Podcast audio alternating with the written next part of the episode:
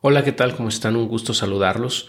En esta ocasión les quiero compartir un poco de lo que he venido pensando en estos días con respecto a la situación económica em, y geopolítica actual. Como todos saben, bueno, eh, Rusia ataca a Ucrania, hay una inflación totalmente descontrolada eh, a nivel mundial, no, no, ahorita, ya desde hace varios meses, ¿no? Por todo lo que hemos visto en los últimos dos años. Eh, y pues hay mucha inestabilidad, mucha incertidumbre, pero eh, te quiero compartir mi perspectiva porque pienso yo que como siempre se abren oportunidades eh, y esta no es la excepción. En estos momentos tan turbulentos que estamos pasando, pues siempre va a haber eh, pues muy buenas oportunidades de compra en activos y muchas, muchas, también muchas pérdidas para algunas personas. ¿no? Entonces hay que tener cuidado.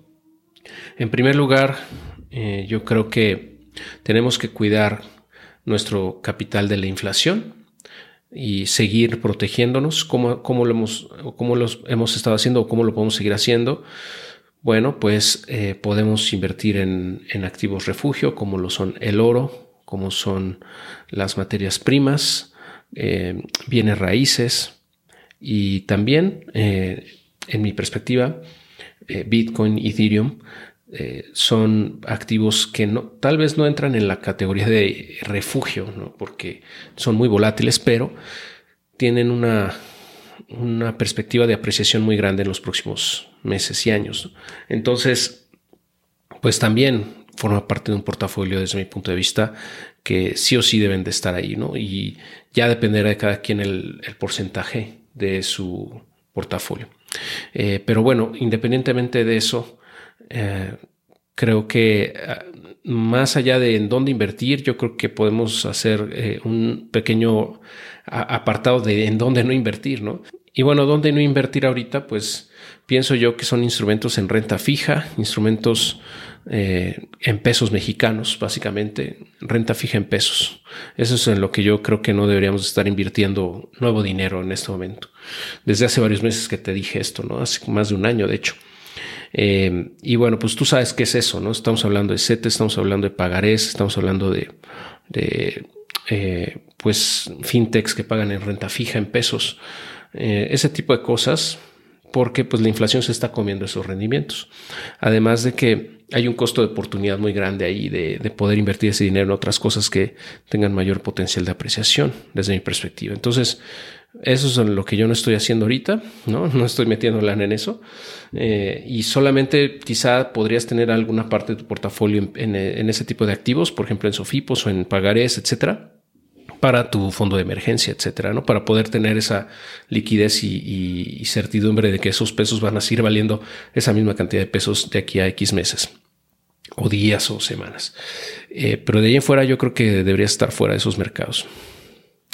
Eh, y bueno, pues en este momento estamos en espera de ver qué pasa con, con, la, con la guerra en, Ucrania y eh, con el anuncio de la Fed de si va a haber un incremento de tasas de interés, etcétera. Pero pienso yo que eh, realmente esta, esta guerra que, se inició, que es lamentable, sin duda, es muy triste ver cómo el ser humano no puede resolver problemas de manera pacífica todavía en estos tiempos y por definición cualquier invasión de un país hacia otro es un atropello a los derechos humanos. Desde mi punto de vista, o sea, si tienes que usar la fuerza para imponer tu voluntad, es porque no pudiste negociar, no pudiste sentarte a eh, resolver las cosas de manera pacífica y, eso, desde mi punto de vista, siempre es reprobable. Mm, pero bueno, pues así es el mundo y, las guerras desgraciadamente siguen existiendo y seguirán todavía eh, por muchos años tal vez. Pero pero pienso yo que dentro de lo que cabe, eh, estamos en una situación en la que hmm, es muy poco probable que esta guerra escale a mayor, a, más nivel. O sea, que, que se haga una tercera guerra mundial, nada de eso. O sea, yo no lo veo nada, nada viable, nada eh, probable. En primer lugar, porque eh, pues los países están muy endeudados en este momento, ¿no? Ya, ya tienen muchísima deuda atrás. Eh, no, no, no pueden, o bueno, podrían, pero sería un balazo en el pie eh, iniciar una guerra con este nivel de deuda. No, no es que sean buenas personas realmente, ¿no? Los, que están al bando de los gobiernos simplemente están atados de manos por la, la gran deuda que traen arrastrando. Y pues eso abre oportunidades también políticas. Por ejemplo, Estados Unidos eh, tiene un pretexto muy bueno para evitar subir las tasas de interés este año, o por lo menos no en la misma intensidad que había eh, eh, pues pregonado en, meses anteriores. Y eso puede ser positivo para los activos de riesgo, por ejemplo, bolsa, criptos, porque al no subir las tasas de interés, pues se fomenta que la gente siga invirtiendo en, esos activos. Em, y por otro lado, pues también es un distractor enorme, ¿no? O sea, ya la gente va a dejar de pensar en la inflación y se va a enfocar en este tema.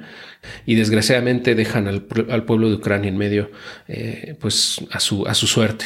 Y sí, seguramente le están apoyando con inteligencia, le están apoyando, digamos, por en lo oscurito, ¿no? Pero no con una fuerza armada como tal. Eh, yo deseo que ese conflicto se resuelva lo más pronto posible, que no tome muchas vidas más, o sea, que, que, deje de, tomar vidas humanas ya y, que se resuelva esto de manera, de manera satisfactoria y pacífica.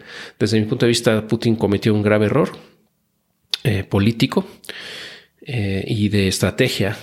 Pero bueno, pues al final de cuentas, él tiene que perpetuarse en el poder, ¿no? Y su única forma, o sea, es el único camino que le quedaba para, para seguir en el poder ya que tiene que, o sea, para mantenerse en, su poder, en, el, en la posición de poder que ostenta desde hace muchos años, tiene que tener contenta a, la oligarquía que lo rodea, o sea, los, más poderosos de Rusia, que realmente son los que lo mantienen ahí.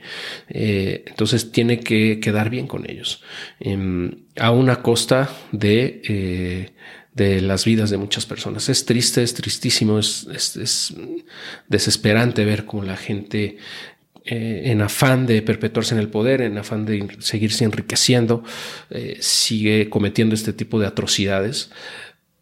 Eh, y bueno, mucho de esto tiene que ver con el sistema económico que tenemos, con, este sistema que nos que, incentiva incluso el endeudamiento, el superendeudamiento que tenemos, porque permite la impresión ilimitada de dinero, ¿no? O sea, de creación de dinero de la nada que fomenta y de hecho eh, pues estimula ¿no? la militarización, las, las guerras eh, y, todo este tipo de cosas. ¿no? El, el, mantenerse cada, siempre, siempre cada vez gastando más y más en guerra, en armamento, en, en ese tipo de cosas. ¿no? Y bueno, ya para terminar, te voy a compartir lo que en lo que estoy invirtiendo actualmente. Bueno, de, de hace un año para acá o más, más de un año. Eh, como les decía, dejé de invertir en, en fintechs. Eh, dejé de invertir en activos eh, de pagarés bancarios, pero por ejemplo, pagarés de Sofipos, etcétera, que pagan en renta fija en pesos. Em, y lejos de eso, al contrario, ¿no? Estuve retirando, he estado sacando dinero de esos, de esos activos, de, esos, de esas plataformas y las he estado reinvirtiendo en criptos. Eh, y también he seguido pagando terrenos, lotes de inversión que saqué desde hace dos, tres años para acá. ya prácticamente terminé de pagar casi todos. Pero realmente sigo pagando eso porque ya estaba comprometido, ¿no? La verdad. No porque esté invirtiendo nueva lana ahí. O sea, es, más bien estoy pagando lo que ya había, eh, a lo que me había comprometido desde hace años. Em, pero bueno, es lana que sigo metiendo allá. Y pues también he comprado metales en estos, en este último año, año y medio para acá. Em, oro, plata. También, eh, He mantenido posiciones en cripto, eh, he seguido acumulando eh, Bitcoin, Ethereum, he seguido acumulando AVAX, DOT, em, eh, entre otras. Realmente entre esas cuatro yo creo que está el más del 90% de mi portafolio em, en cripto. Y a pesar de la corrección que hemos tenido en los últimos meses, las criptomonedas siguen siendo el porcentaje más alto en mi portafolio, o sea, en el, como apartado en el bloque. Este, no tengo el dato exacto, pero yo considero que es fácilmente el 50% de mi portafolio, a pesar de la corrección que hemos visto. Entonces, Eso te hace, bueno, te, da una idea, ¿no? De qué tan cargado estoy ahí. Si, si llegase nuevamente a, a los niveles de su máximo histórico, em, pues prácticamente sería más de tres cuartas partes de mi portafolio total, ¿no? Lo que estaría en criptos. Em, y bueno, pues muy tranquilo, la verdad, a pesar de la volatilidad, pienso yo que se vienen buenas oportunidades. Si, si hay una nueva corrección, eh, por ejemplo, si vemos Bitcoin en 30 mil, en 28 mil, desde mi punto de vista será una gran oportunidad de entrada. En, Bitcoin, en Ether, en AVAX, en DOT, en muchos otros. Eh, y bueno, pues a seguir acumulando, ¿no? Realmente eh, es una, es, desde mi punto de vista, es es la industria de mayor potencial de crecimiento en la próxima década.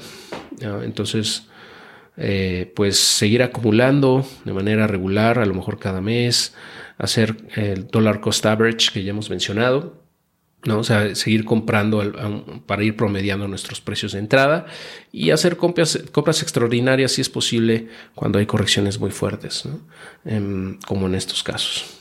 Y básicamente en eso han dado. Es muy aburrido tal vez para ti, ¿no? No estoy metido en, en te digo, estoy sacándolo de allá, no estoy metido en bolsa tampoco, prácticamente ya estoy saliendo, o me salí completamente bolsa este, hace varios meses. Solo tengo un poquito ahí en, en, una cuenta y en, en, el PPR que traigo con, con Allianz. Y, y ya, o sea, es lo único, la única exposición que tengo en bolsa. Y em, pues digo, comprar metales, comprar criptos, mantener. He estado especulando un poco con préstamos colaterizados en Bitcoin, sí. He seguido haciendo trading en QuantFury, sí, eh, con, con, Bitcoin como, colateral. Eh, he solicitado préstamos B2X en Leden para... Eh, pues para ganar Bitcoin cuando se recupere el precio, etcétera. ¿no? Pero son cosas que ya te he mostrado en otros videos, entonces no le veo mucho caso repetirlo o redundar mucho ahí. Eh, pero bueno, seguimos en eso y, bueno, es el update que, te quería dar porque, porque bueno, pues algunas personas me han estado preguntando, ¿no? Y bueno, pues le voy a seguir con los videos de Mindset que me están gustando mucho y, y bueno, espero continuar, más bien terminarlos ya pronto para para poder continuar con otros cursos online gratuitos que traigo en mente y otros proyectos que también tengo ahí y que me, que me emocionan mucho. Bueno, muchísimas gracias por tu atención. Cualquier comentario, ya sabes, aquí andamos. Te mando un fuerte abrazo.